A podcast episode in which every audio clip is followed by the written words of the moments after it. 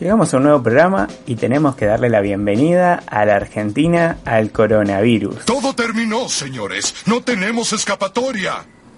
¿Te paranoiqueaste, te aislaste y te perdiste lo que pasó esta semana? Tranqui. Ahora te lo vas a enterar. Arrancamos con un domingo intenso por las aperturas de las sesiones ordinarias del Congreso con el discurso del presidente. Alberto Fernández hizo un diagnóstico de la situación del país y anunció una serie de proyectos entre los que se destacan la reestructuración de la deuda, Nunca más a un endeudamiento insostenible. Nunca más a decisiones que se toman con ínfulas tecnocráticas de la noche a la mañana y de espaldas al pueblo. Nunca más a la puerta giratoria de dólares que ingresan por el endeudamiento y se fugan dejando tierra arrasada a su paso. Una reforma judicial, Como presidente de la Nación ante esta Asamblea Legislativa, vengo a asumir un compromiso que jamás quebraré. En este tiempo de la Argentina en el que nos toca gobernar, venimos a ponerle fin a la designación de jueces amigos, a la manipulación judicial, a la utilización política de la justicia y al nombramiento de jueces dependientes de poderes inconfesables de cualquier naturaleza.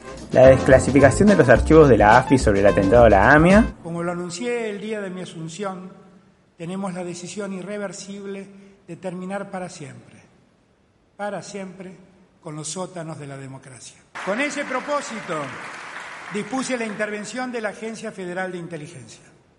Dictaré un decreto de necesidad y urgencia que modifique la ley de inteligencia, impidiendo a los organismos de inteligencia y a sus miembros realizar tareas represivas, poseer facultades compulsivas, cumplir funciones policiales o desarrollar tareas de investigación criminal como auxiliares de la justicia. Por eso, a 26 años del atentado a la AMIA, ordenaré a la Agencia Federal de Investigaciones desclasificar los testimonios secretos.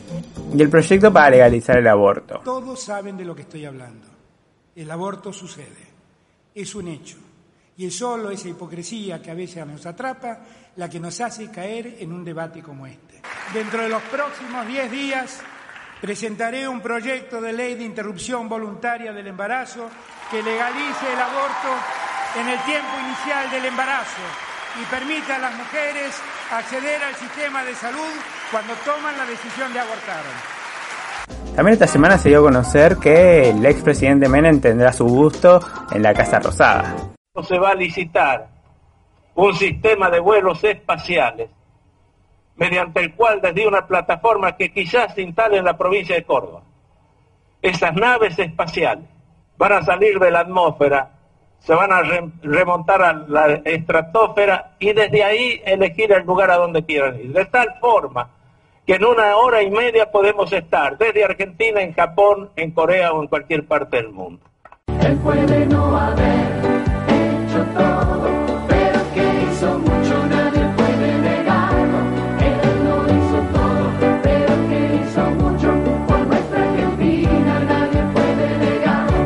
La paranoia mediática por el coronavirus sigue a la orden del día y aumentó luego la confirmación de dos casos.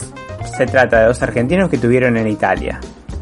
Mientras continúa creciendo la cantidad de afectados por el dengue, tanto se expandió que hasta dan notas por televisión. Eh, bueno, yo soy una hembra Aedes aegyptis, eh, vivo en el agua limpia y en el agua sucia y contagio, se me cayó acá el... el- el- el- y, co- y- y contagio eh, a todas, eh, a las personas y vivo también en la mugre.